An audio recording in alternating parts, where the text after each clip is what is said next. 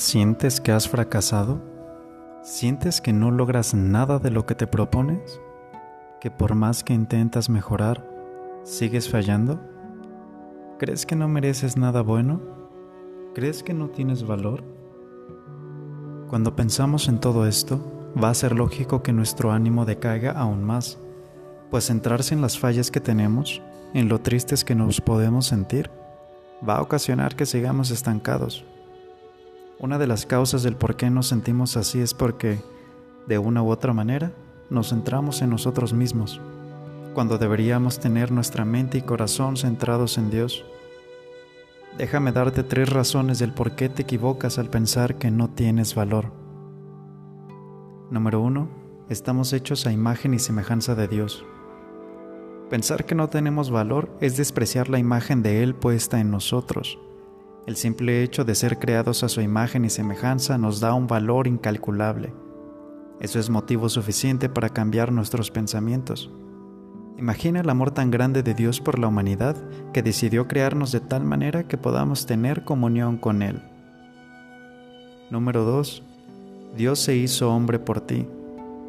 Filipenses 2, 6 al 7 nos dice, el cual, aunque existía en forma de Dios, no consideró el ser igual a Dios como algo a que aferrarse, sino que se despojó a sí mismo tomando forma de siervo, haciéndose semejante a los hombres. Dios el Hijo se hizo hombre por ti. Su amor por ti es tan inmenso que se humilló al hacerse como uno de nosotros, dejar su gloria y vivir como un mortal, como un humano, sufriendo lo que jamás había sufrido, hambre, sed, cansancio el eterno Dios se hizo carne por amor. Caminó como uno de nosotros para salvarnos, para enseñarnos cómo vivir. Número 3. El Hijo de Dios murió por ti. No solo se hizo hombre, lo cual en sí mismo es una humillación, sino que murió a fin de que pudieras tener una relación con Él, porque te ama y quiere que vivas en total plenitud caminando con Él. Juan 3:16 es uno de los versículos más conocidos y este expresa el amor de Dios por la humanidad. Porque de tal manera amó Dios al mundo, que dio a su Hijo unigénito, para que todo aquel que cree en Él no se pierda, sino que tenga vida eterna. No solo murió, sino que lo hizo de una manera tan humillante y dolorosa. Isaías 53 expresa esto de manera clara. Fue azotado afligido, despreciado para que, a través de sus heridas, fuéramos sanados y así poder regresar a Dios.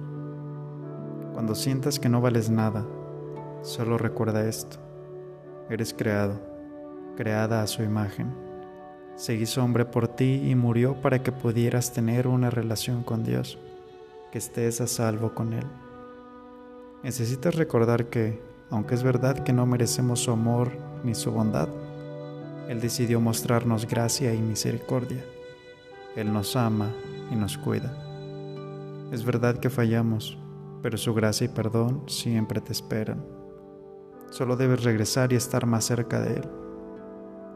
John Piper afirma lo siguiente. La justificación precede y es el fundamento de la santificación. El único pecado que podemos vencer es el pecado perdonado. Creer que debemos vencer nuestros pecados y errores para poder estar bien con Dios es un error, pues la única manera de vencerlos es estando cerca de Dios en comunión con Él. Es decir que, mientras más cerca de Dios estemos, más lejos del pecado y del error estaremos. No estás solo, no estás sola. Búscalo en cada circunstancia. Ora a Él, no solo cuando te sientas bien, sino aún más cuando estés decaído. Pasa tiempo en su palabra. Ahí existen palabras llenas de amor, esperanza y paz.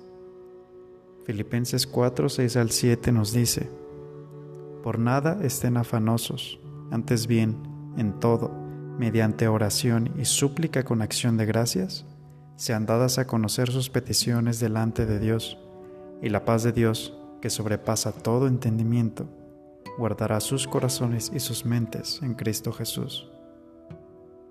Vales mucho. Dios te ama. Nunca dudes de ello. Si fracasas y fallas, regresa a Él, habla con Él. Si sientes que eres un fracaso y no vales nada, búscalo. En Él hay consuelo. Cristo es tu amigo, y para Él valemos tanto que se humilló y dio su vida aún sin merecerlo. Un himno recita lo siguiente. ¿Qué amigo nos es Cristo? Él llevó nuestro dolor. Él nos manda que llevemos todo a Dios en oración ¿Está el hombre desprovisto de paz, gozo y santo amor? Esto es porque no llevamos todo a Dios en oración. ¿Estás débil y cargado de temor y tentación? A Jesús, refugio eterno, dile todo en oración. ¿Te desprecian tus amigos? Cuéntaselo en oración. En sus brazos de amor tierno, paz tendrá tu corazón. Jesucristo es nuestro amigo de esto prueba nos mostró, pues para llevar consigo al culpable se humanó. El castigo de nosotros en su muerte él sufrió. Cristo es amigo eterno, solo en él confía hoy. Solo en él confía hoy. Ora, medita en su palabra, pues él siempre te espera y quiere que vivas para él. Quiere que vivas con él.